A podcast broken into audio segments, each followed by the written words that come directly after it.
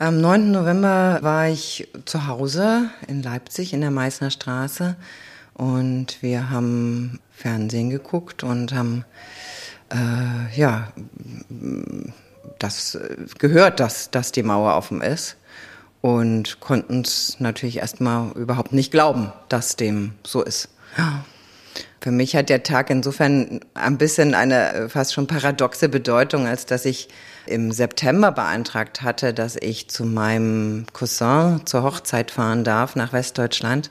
Der Antrag natürlich abgelehnt wurde und ich dann äh, dagegen Widerspruch eingelegt hatte und dann zwischen September und November ja sehr, sehr viel passiert ist in der DDR, so dass ich am 10. November tatsächlich einen Termin hatte auf der Kriminalpolizei in Leipzig, um dort meinen bewilligten Antrag abzuholen. Aber das war dann quasi schon Geschichte. Ehrlich gesagt, die Hochzeit war immer nur ein Vorwand, um unsere politischen PartnerInnen in Westdeutschland besuchen zu können.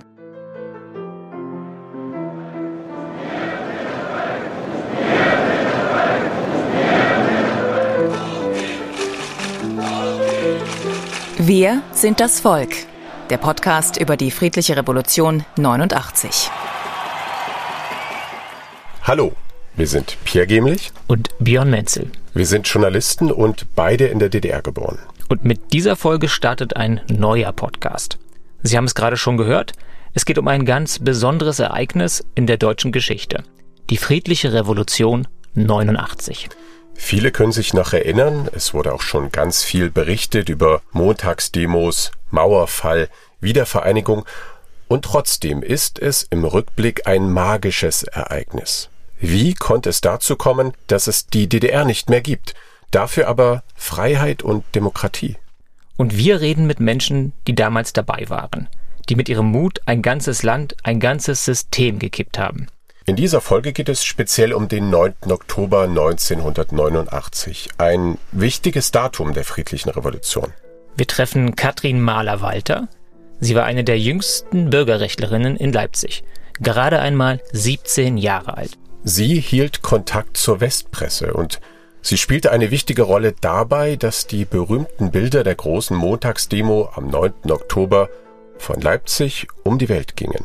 Viel Spaß beim Zuhören.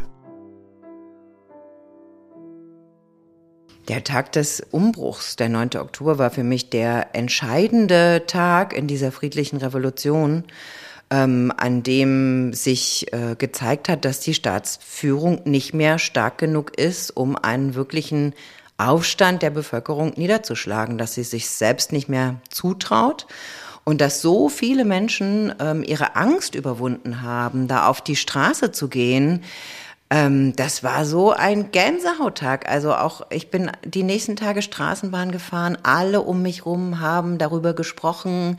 Es war so eine wahnsinnige Aufbruchstimmung auch in dieser Stadt. Und das, was ich mir immer gewünscht habe, nämlich Menschen reden über Politik, reden über unsere Gesellschaft, reden über, wie soll es werden. Genau das ist dann passiert. Wir waren, alle waren aufgewirbelt und ähm, und es gab ja dann auch ne, die Dialogforen im Gewandhaus und so weiter. Es ist ja dann auch wirklich täglich äh, Neues passiert, bis hin zu den runden Tischen etc. Ähm, und und da, da war der 9. Oktober, war, war für mich der absolut entscheidende Tag, mit dem sich das Blatt gewendet hat und ab dem klar war, so, es geht jetzt in eine neue Zeit. Die DDR wird sich äh, verändern, wird sich verändern müssen. Es bleibt nicht mehr so, wie es war. Wir treffen Katrin Maller-Walter in Berlin-Kreuzberg in ihrer Wohnung. Als sie uns vom 9. Oktober berichtet, wirkt sie so, als würde sie diesen besonderen Tag im Kopf noch einmal erleben. Ihr Blick schweift in die Ferne, sie gestikuliert, sie spricht schneller. Für sie, und das wird uns im Laufe des Gesprächs klar, ist nicht der 9. November, sondern der 9. Oktober 1989 das entscheidende Datum.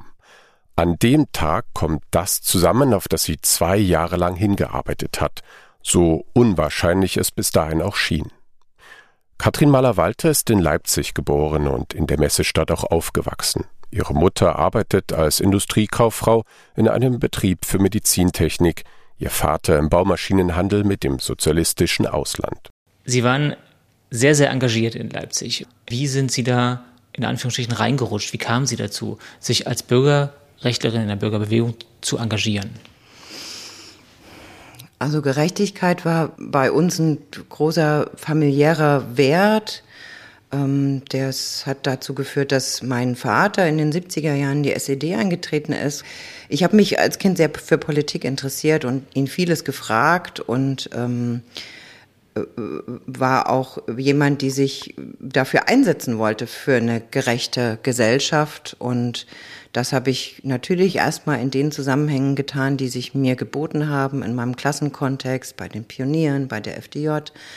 Ähm, und äh, zugleich hatte ich aber durch meine Großmutter Zugang zur christlichen Kirche.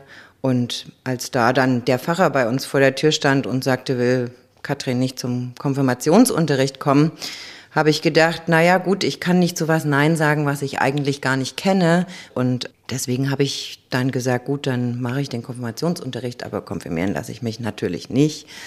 Ähm, und hatte dann dadurch, das war, glaube ich, tatsächlich biografisch ein großes Glück für mich, weil ich in dieser Zeit, was ist das dann, 13, 14 Jahre war ich da, in dieser Zeit eben in den schulischen Kontexten immer mehr an die Grenzen gestoßen bin und gemerkt habe, man will gar nichts verändern, man interessiert sich gar nicht für wirkliche Ideen, für die Probleme in diesem Land. Ich hatte immer das Gefühl, das ist so ein hohles Pappkameradenland, in dem nach außen alle äh, die Parolen sprechen, die man eben gesprochen hat, aber dahinter eben alle anders gesprochen haben und niemand eigentlich dahinter stand. Und ähm, ich fand, da war ganz, ganz viel im Argen und das muss man doch besprechen und das war eben nicht gewünscht. Das habe ich sehr schnell dann gemerkt in dieser Zeit in der Schule und hatte gleichzeitig durch den Konfirmationsunterricht hat sich mir eine Welt eröffnet von Menschen, die ähnliche Themen wie mich umgetrieben haben und die auch Fragen ans Leben und an die Gesellschaft gestellt haben. Und darüber ähm, bin ich dann zu einer Veranstaltung gekommen, die hieß Die Gedanken sind frei. Und da hat eben die Arbeitsgruppe Menschenrechte in der Michaeliskirche in Leipzig einen Abend gemacht einen sehr politischen, äh, gesellschaftlichen Abend. Und davon war ich so begeistert, dass ich sofort damals Pfarrer Wonneberger hin bin und gesagt habe, hier will ich mitmachen. Mitmachen.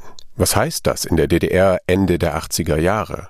Katrin Mahler-Walter ist im Sommer 87 16 Jahre alt, wohnt bei ihren Eltern und engagiert sich im Schutz der Kirche politisch und setzt sich unter anderem dafür ein, dass junge Männer nicht mehr zur Armee müssen. Sie sollen einen sozialen Friedensdienst leisten dürfen, ähnlich dem Zivildienst im Westen.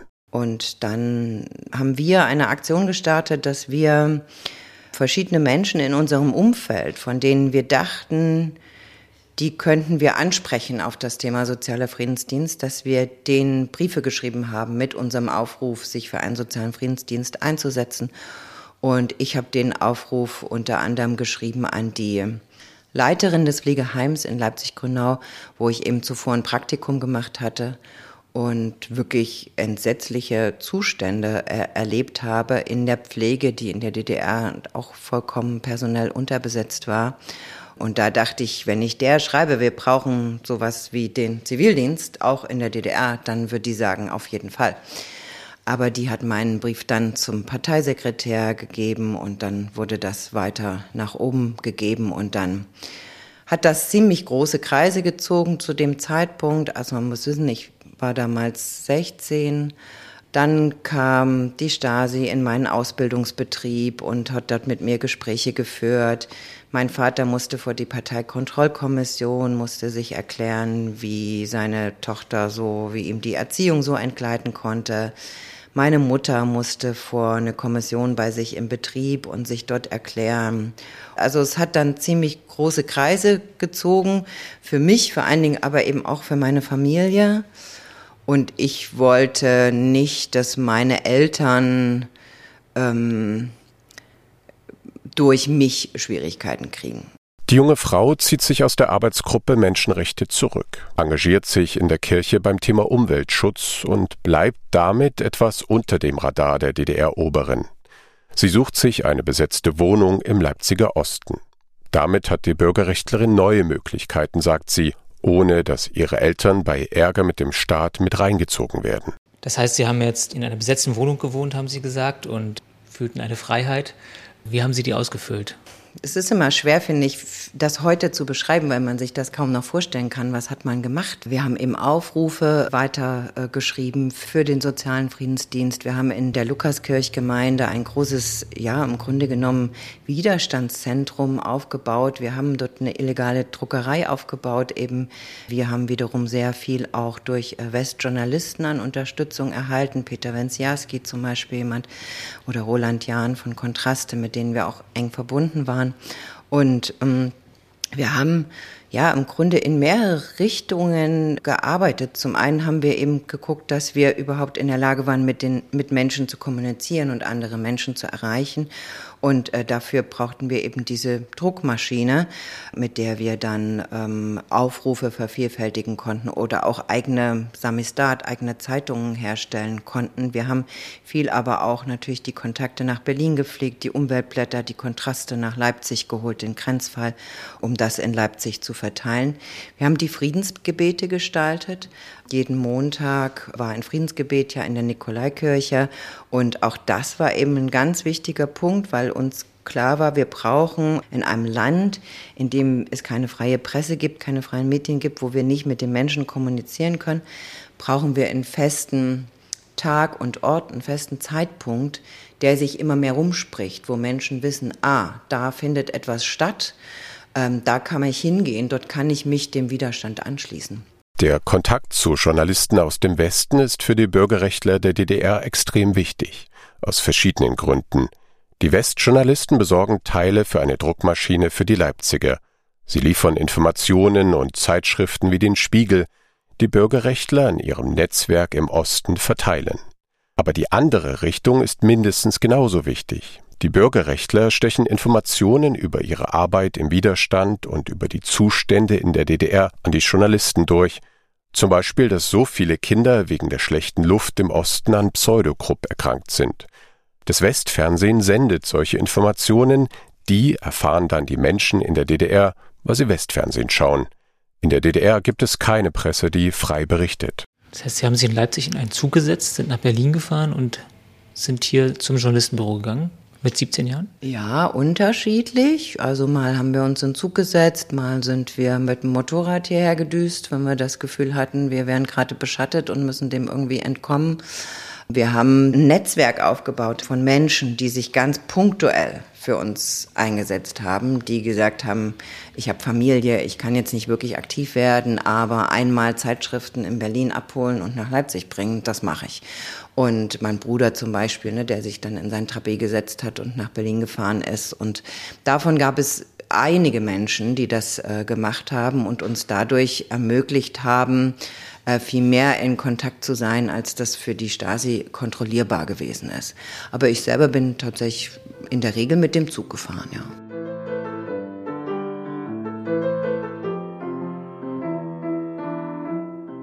Auch Siegbert Schäfke ist einer der Bürgerrechtler, der Informationen aus dem Osten in den Westen bringt. Er dreht die berühmtesten Bilder des Widerstandes in der DDR. Schäfke lebt in Ostberlin und gründet 1986 die Umweltbibliothek mit. Er und sein Freund Aram Radomski machen Ende der 80er Jahre illegale Filmaufnahmen von dem, was aus ihrer Sicht in der DDR schiefläuft. Auch am 2. Oktober fahren sie zur Demo nach Leipzig, haben die Kamera dabei, aber trauen sich nicht zu filmen. Wir haben uns als Journalisten gesehen, unabhängig und produktiv und haben eine Kamera organisiert, eine Videokamera, was damals sehr schwierig und sehr teuer gewesen ist. Ich war Diplom-Bauingenieur, mein Freund Aram war Fotograf und wir haben uns gesagt, wir müssen in die DDR-Wohnzimmer reinstrahlen, in welchem Land wir hier eigentlich leben. Und dann haben wir einfach versucht, Missstände zu filmen, später dann sogar die Opposition, der Opposition ein, ein Bild zu geben, ähm, mit, mit Statements, mit Parteiengründungen, mit der SDP-Gründung in Schwante. Und so haben wir da Wackelaufnahmen gemacht, ähm, die natürlich alle nicht ähm, Kinoqualität haben, aber letztendlich Zeitdokumente geworden sind. Ich war damals arbeitslos, wie mein Freund Aram auch. Das hat uns aber auch nicht weiter gestört, außer dass die Stasi damit genervt hat. Aber ähm, Ähm, ich war ja äh, kein Journalist, ich war ja Diplom-Bauingenieur, also ganz, ganz fremd. Aber irgendwie hatte ich das Gefühl, es macht ja weiter keiner. Und ich weiß, wie man die Drehkassetten in den Westen kriegt, wie die denn ausgestrahlt werden können im Westfernsehen und 95 Prozent der DDR-Bürger können es gucken und sich Gedanken machen, äh, in welchem Land wir hier eigentlich leben. Und das war so mein Antrieb, die Massen zu erreichen. Am 9. Oktober sind Siegbert Schäfke und Katrin Maller-Walter zur selben Zeit am selben Ort. Dort erleben sie, wie sich hinterher herausstellt, den Wendepunkt der friedlichen Revolution der DDR mit. Die große Montagsdemonstration auf dem Leipziger Ring mit geschätzt 70.000 Menschen. In den Monaten davor nehmen immer mehr Unzufriedene an den Friedensgebeten in der Nikolaikirche teil. Der Protest verlagert sich ab Spätsommer auf die Straße. Katrin Mahler-Walter und ihre Mitstreiter wollen diese Demonstrationen im ganzen Land bekannt machen, wieder über den Umweg der Westjournalisten. Wir haben große, große Angst gehabt vor diesem 9. Oktober, weil eben schon am Montag vorher, am 2. Oktober, ähm, erste Demonstration zustande gekommen war und äh, die sich eben von der Nikolaikirche wegbewegt hat und ähm, die, ja, die Menschen, die kamen zum Friedensgebet, äh, immer mehr wurden und es immer größer wurde. Und äh, es ging Gerüchte um, dass es jetzt spitz auf Knopf steht, dass es einen Schießbefehl gibt. Wir haben am Sonntag und am Montag ähm, kriegten wir immer wieder Nachrichten von Menschen, die uns gesagt haben, rund um Leipzig fährt die NVA, fahren die Mannschaftswagen auf Leipzig zu. Die werden alle in den Straßen sozusagen um den Innenstadtring ähm, positioniert. Es gibt ganz viel Bereitschaftspolizei, ähm, die positioniert ist. Also der Staat rüstet auf für diesen Montag und macht sich bereit zu einer großen Auseinandersetzung. Es gab auch Gerüchte, dass in den Kliniken Blutkonserven angefordert wurden ähm, und in den Betrieben selbst äh, wurden am Montag teilweise über Lautsprecher Ausrufe ausgesprochen, geht heute Abend nicht in die Leipziger Innenstadt, meidet die Innenstadt. Also die Luft war einfach zum Zerreißen gespannt. Und ähm, das hat dazu geführt, dass natürlich verschiedene Menschen sich um diesen Tag auch Gedanken gemacht haben. Es gab ja Friedensgebete dann an diesem Abend in mehreren äh, Leipziger Kirchen, um irgendwie diese Menschen überhaupt, ja, denen Raum zu geben. Die Bürgerrechtsgruppen formulieren einen Aufruf. Keine Gewalt. Wir sind ein Volk, egal auf welcher Seite wir am Montagabend stehen, ob als Polizist, Soldat oder als Demonstrant. Und dann haben wir zugleich überlegt, ähm, was können wir tun, dass wir dafür sorgen können, dass die Informationen über den Verlauf des Abends aus Leipzig herausdringen. Die Westjournalisten durften nicht nach Leipzig kommen. Es gab keinerlei freie Presse, die irgendwie aus Leipzig herausdrang. Und äh, deswegen war uns für uns klar, wir müssen irgendeinen Weg finden, dass wir dafür sorgen können, egal was heute Abend passiert, dass die Informationen rausdringen aus der Stadt. Und wir haben den ganzen Tag miteinander überlegt, wo könnte man sich strategisch positionieren. Teilweise sind äh, Menschen an die Hochhäuser, die Nikolaikirche ist ja von mehreren Hochhäusern äh, auch umgeben, haben dort einfach geklingelt, gefragt, können wir heute Abend hier bei Ihnen stehen. Das haben die meisten Menschen aber verweigert, weil sie eben Angst hatten und teilweise auch sich dort andere schon positioniert hatten, also von der anderen Seite sozusagen ja, also wir haben dann ähm, zwei, drei Möglichkeiten gefunden und ich hatte eben da die Idee, in die reformierte Kirche. Das war meine äh, Gemeinde, da war ich Gemeindemitglied und hatte dort auch wirklich äh, gute Kontakte zu Pfarrer Sievers, der ja auch ein Friedensgebet an dem Abend durchgeführt hat.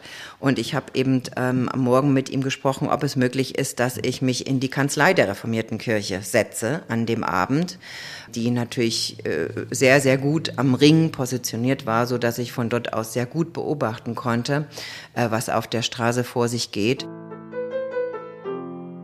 Auch Sigbert Schäfke wählt am 9. Oktober die reformierte Kirche am Leipziger Innenstadtring, um die Demo zu beobachten. Zusammen mit seinem Filmpartner Aram Radomski fährt er an jenem Tag mit dem Trabant nach Leipzig und überholt dabei Militärkonvois der DDR, die offensichtlich auch auf dem Weg in die Messestadt sind. Also wir wollten uns schon positionieren mit der Kamera am Ring. Und wir waren erst, da gibt's ja, wenn man so vor dem Hauptbahnhof steht, rechts so ein Hochhaus, wo man immer sagt, das weltgrößte DDR-Hochhaus mit 105 Metern oder so. Und da wussten wir, dass es ähm, Balkons gibt, die nicht abgeschlossen waren vom Treppenhaus. Und da hatten wir uns schon hingelegt, so nachmittags um drei.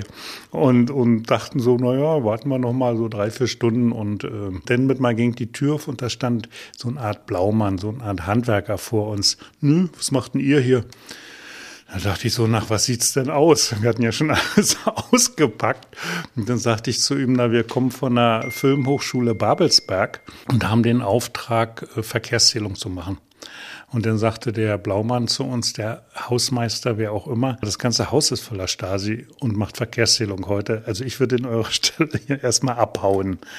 Und äh, ihr bleibt ja nicht unbemerkt.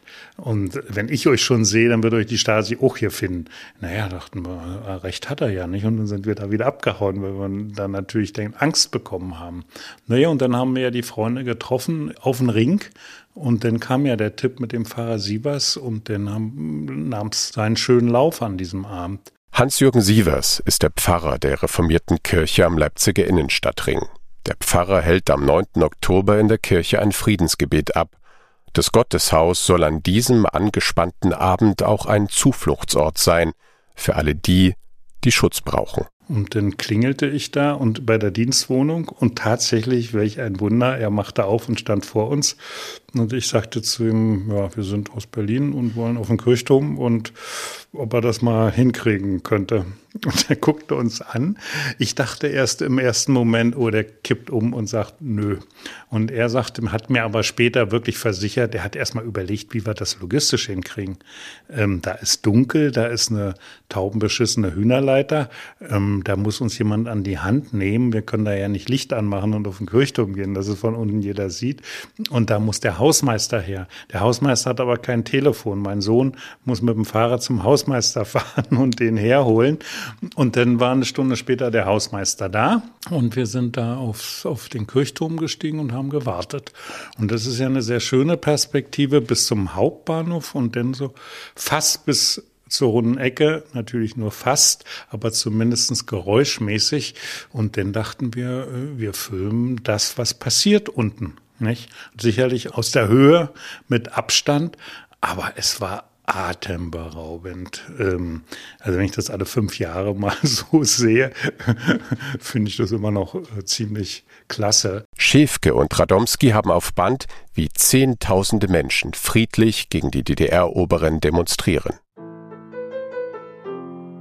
Und ich bin in die Kanzlei gegangen, weit vorher, damit eben, als das Friedensgebet noch lief, damit äh, man eben gar nicht merkt, dass ich dort hochgehe und habe mich da über den Hinter, Hintereingang sozusagen dann in die verdunkelte Kanzlei geschlichen und dahingesetzt und dann von dort aus äh, beobachtet, was auf der Straße passierte und konnte dann eben der Lukaskirchgemeinde mit Pfarrer Wonneberger telefonieren, um ihm diese Information weiterzugeben, sodass er dann an dem Abend ja auch das äh, Interview in den Tagesthemen gegeben hat. Das Interview geht um die Welt. Die Bilder allerdings von Schäfke und Radomski vom 9. Oktober kann die ARD erst einen Tag später zeigen, am 10. Oktober.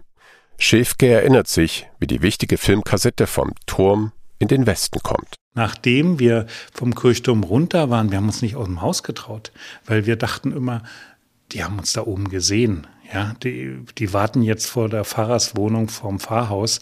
Und dann ist sein 16-jähriger Sohn rausgegangen und hat geguckt, ob, ob die Luft rein ist. Und die Pfarrersfrau hat uns äh, Brote geschmiert. Wir hatten ja auch dann irgendwie mal, mal Hunger, richtig, nicht? Und dann haben wir da Brote, äh, Butterbrote mit Gurke gegessen. Und der kam dann wieder und der sagte, da ist keiner, ihr könnt rausgehen. Und also selbst, äh, es sollte ja dann auch klappen, nicht, nicht noch kurz vor Zieleinlauf noch hinfallen. Und ich dachte, na, jetzt müssen wir bloß einmal hier rauskommen, runterkommen, nach Berlin kommen, die Kassette muss kommen, aber dann wird's die Welt verändern, dachte ich so, bestimmt.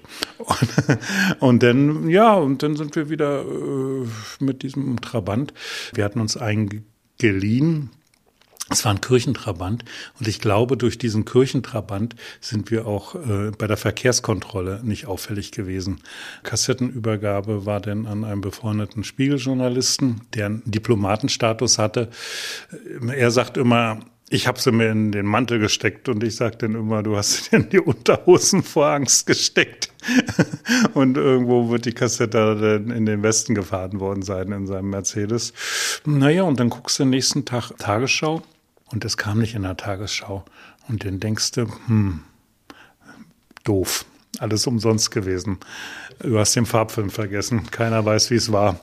Und und dann ähm, lief tatsächlich im Magazin Report aus Mainz so zwei Minuten ziemlich hintereinander weg, ohne Kommentar. Aber dann kam es nochmal richtig dick in den ARD-Tagesthemen mit der berühmten Anmoderation, einem, ähm, meine Damen und Herren, von dem Hans-Joachim Friedrichs, einem äh, westlichen, einem italienischen Kamerateam ist es gelungen, folgende Bilder haben wir sie, Sie werden es kaum glauben, aus Leipzig gerade bekommen.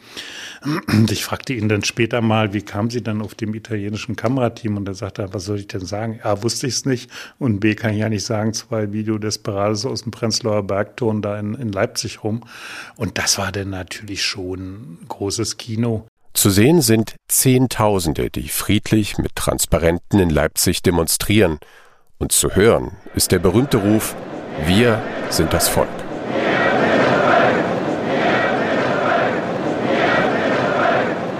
Das Schöne ist ja, wenn, man da so drüber erzählt oder schwadroniert, 9. Oktober Leipzig, große Demonstration, 30 Mal schlafen, Maueröffnung, Totalschaden der Diktatur, mehr geht doch nicht. Wir waren wahnsinnig erleichtert, ähm, dass es eben nicht zu einer Schießerei gekommen ist an diesem Tag und dass Christoph Wonneberger eben tatsächlich eins zu eins an dem Abend schon darüber berichten konnte, sodass auch klar war, die Informationen, was passiert ist, wie riesig diese Demonstration gewesen ist ähm, und dass die Staatsmacht nicht eingegriffen hat, diese Information ist jetzt schon in der Öffentlichkeit. Die kann man gar nicht mehr in der DDR selbst behalten und sich bis zum nächsten Montag noch mal was Neues überlegen, sondern das ist jetzt schon raus. Und das war für uns wie eine Zeitenwende sozusagen. Und zwar klar, wenn heute Abend bei dieser Demo nicht geschossen wurde, dann wird das auch in der Zukunft nicht mehr passieren. Also man weiß das natürlich nie hundertprozentig, aber für uns war war das ein Gefühl, heute Abend ging es um alles und dass das jetzt so ausgegangen ist,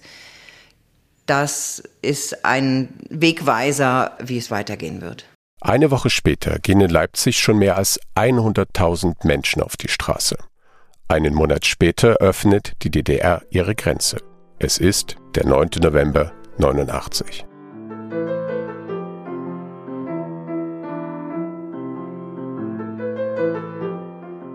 Wir bedanken uns ganz herzlich bei Katrin Mahler-Walter und Sigbert Schäfke dafür, dass sie mit uns über ihre Geschichten gesprochen haben. Vielen Dank dafür. In der nächsten Folge geht es um den 9. November. Den hat ein Mann am berühmten Grenzübergang Bornholmer Straße erlebt. Dort, wo am 9. November abends um 11 der erste Schlagbaum an der Grenze zu Westberlin nach oben ging.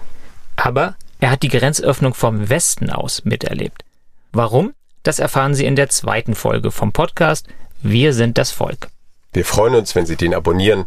Jeden Monat gibt es eine neue Folge, kostenlos und überall dort, wo es Podcasts gibt. Und wir freuen uns über Anregungen und Feedback, gern per Mail an presse.neuigkeit.gmail.com.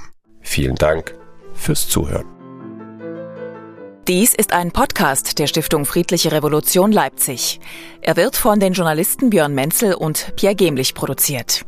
Die Stiftung betreut im Auftrag der Stadt Leipzig das Projekt rund um die Errichtung eines Freiheits- und Einheitsdenkmals. Das Projekt wird gemeinsam gefördert durch die Bundesbeauftragte für Kultur und Medien, den Freistaat Sachsen und die Stadt Leipzig. Wir sind das Volk ist bereits unser zweiter Podcast über einen Volksaufstand in der DDR. Der erste fand am 17. Juni 1953 statt. Schon damals lehnten sich Hunderttausende gegen den DDR-Staat auf und gingen für ihre Freiheit auf die Straße. Damals ist der Protest auch mit Hilfe von Panzern niedergeschlagen worden, anders als dann 1989. Der Podcast über den 17. Juni 1953 heißt ein halber Tag Freiheit Auch den können Sie überall kostenlos hören.